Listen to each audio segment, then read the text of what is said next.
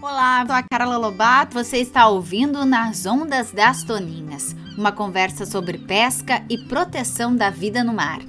A toninha é um pequeno golfinho que habita as águas da costa do Brasil, Uruguai e Argentina, e hoje está ameaçado de extinção. O Daniel e o Arthur vão conversar com nossos entrevistados para a gente ouvir um pouco sobre a situação da pesca na região da Lagoa dos Patos e no mar do sul do Brasil. Nossa primeira conversa é com o seu José Pinto, conhecido como seu Borregar. Ele é pescador artesanal e mora lá em São José do Norte, uma figura bem conhecida. Também vamos conversar com o professor Manuel Raimovic, que é biólogo e pesquisador da FURG. Bora lá curtir esse papo? Daniel, agora é contigo.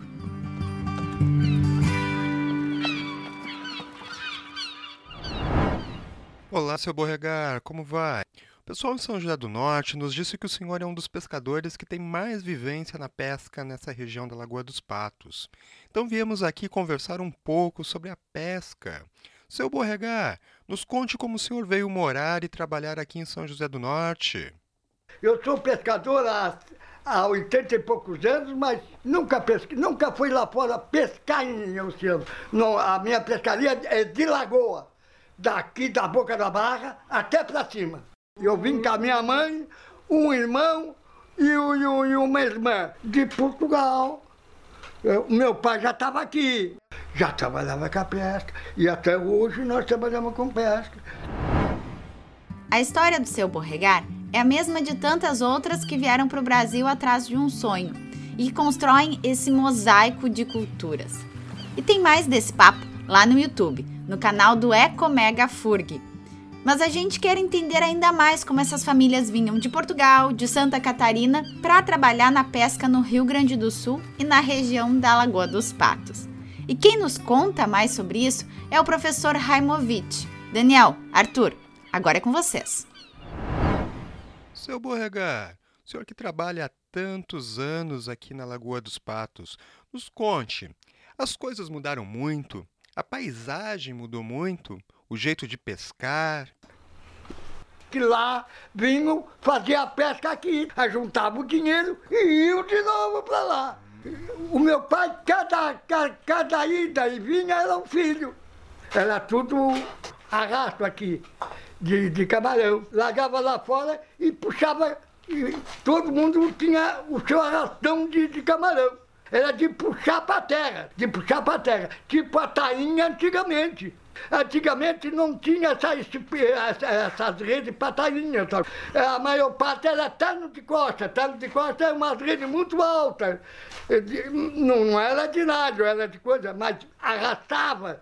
Aí você via a, a, um bocado de peixe assim e lanceava e puxava para terra. Era 15, 20 homens puxando uma rede, 10 para cada lado. Era assim que era antigamente. A tainha mudou agora, não, não é mais, é tudo na lagoa, já mudou. Isso aí já não tem mais arrasto aqui, porque tudo já, esses pau não existia. Essas forquilhas assim, fincadas não existia. Era tudo limpinho, limpinho, limpinho, limpinho. Puxar uma rede que não pegava. Mudou tudo. Pau aqui, tudo fincado aqui, do canal pra cá, não existia. Deus me livre se botasse um pau. Essas redes de tainha puxavam até para terra. Era assim que funcionava. Mudou tudo. Camarão, é, de arrasto, era de arrasto. A tainha. Tinha os arrastão, cada um tinha suas parelhas. Não é que agora tinha quatro, cinco parelhas, tudo português. Era tudo, a maior parte era tudo português. Parelha de português. Olá, professor Emovic. Uh, a gente conversou com o seu Borregar e ele nos falou que veio de Portugal para trabalhar aqui no Brasil. Professor, por que, que essas famílias vinham trabalhar aqui no Brasil?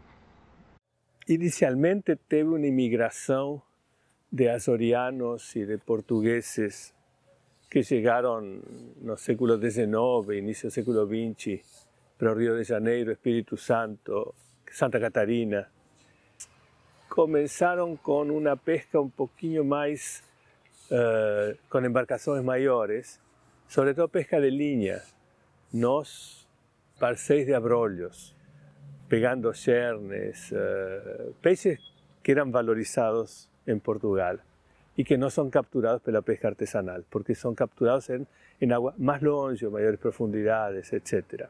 Mas esse, en tanto eso, grande parte da pesca no país era artesanal, ou seja, pequenas embarcações que saem de manhã e voltam de noite, eventualmente viagens curtas. No final da Segunda Guerra Mundial, surge uma, uma demanda com o processo de urbanização do Brasil, surge um, um aumento na demanda de pescado para consumo nos grandes centros, São Paulo e Rio que eran atendidos, além de la pesca artesanal, por esos portugueses o descendentes de portugueses que pescavam com de linha, sobretudo, ou traineiras para sardinha também. Uma interessante quando a gente consegue escutar histórias e ainda por uma outra perspectiva. A gente veio primeiro com conhecimento tradicional e aí vem o pesquisador e complementa e se você quiser acompanhar a entrevista na íntegra com o professor Removich, é só entrar lá no nosso canal do YouTube do Ecomega Furg e também no Spotify. Continua com a gente que no próximo bloco vamos ouvir um pouco mais do bate-papo que fizemos lá em Rio Grande.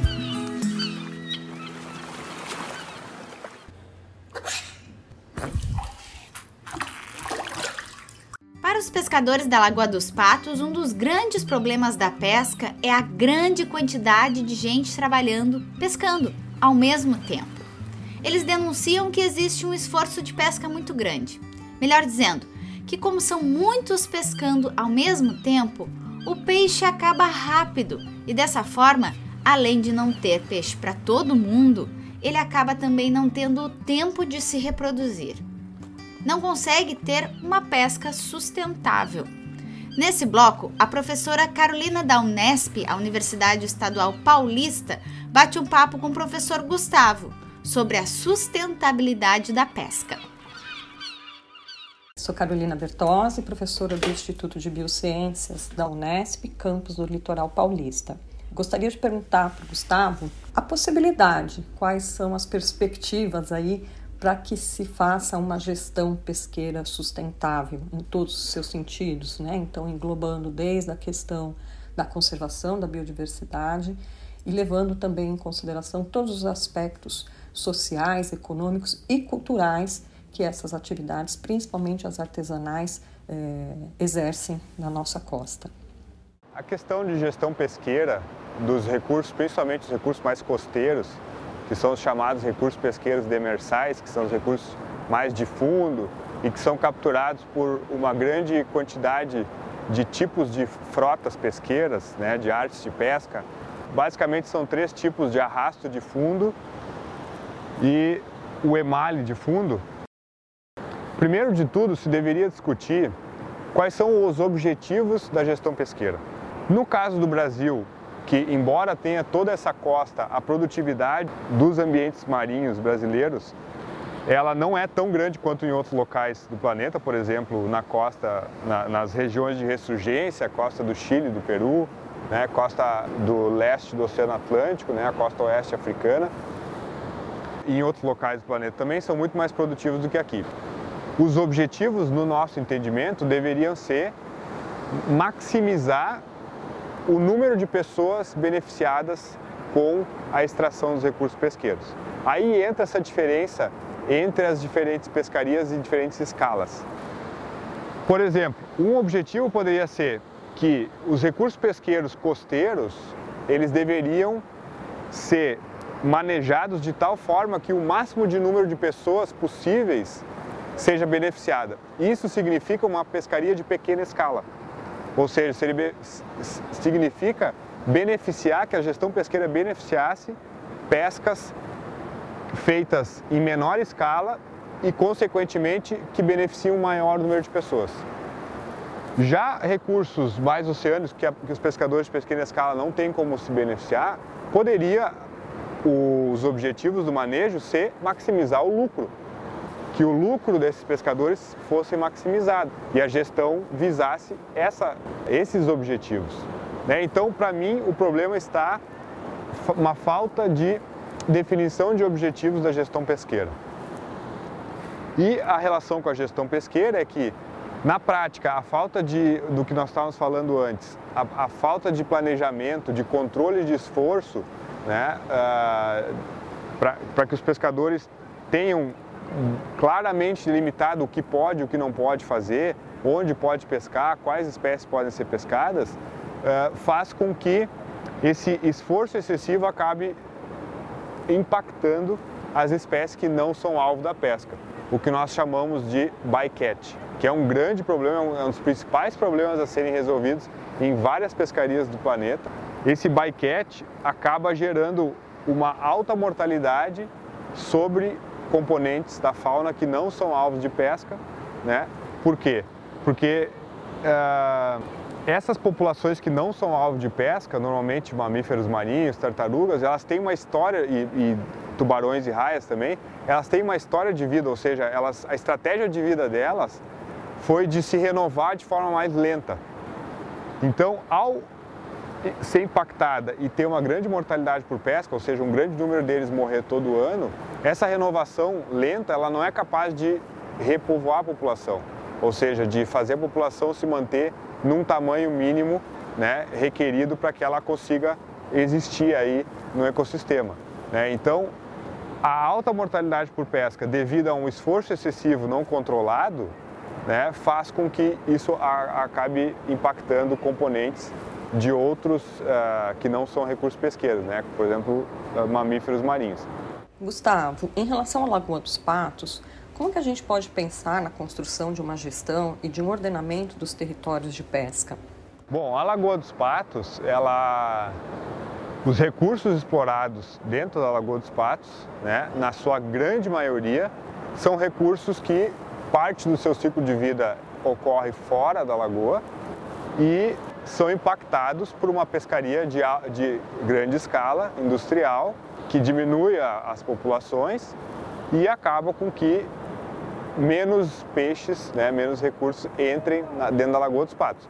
Então, a, a, diminuição de quantidade de peixe disponível, por exemplo, o bagre, né, embora os pescadores artesanais digam que tem bastante bagre, que as redes vêm cheias de bagre, a quantidade de bagre disponível hoje em dia é muito, muito, muito menor do que já tinha e do que pode ter se essas populações forem bem manejadas.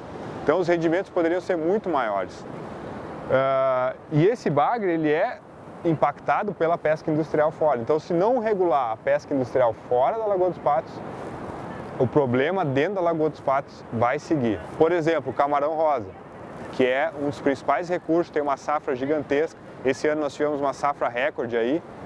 Uh, ele é impactado pela pesca de arrasto fora, pela pesca de arrasto industrial, principalmente em bancos ali do norte do Rio Grande do Sul e sul de Santa Catarina.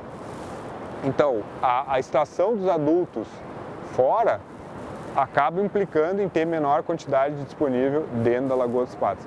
Então, essa gestão ela não tem muito como ser desconectada ela depende uma da outra. Então, depende de uma melhor pescaria industrial bem manejada fora para que se, se tenham maiores rendimentos para os pescadores artesanais dentro.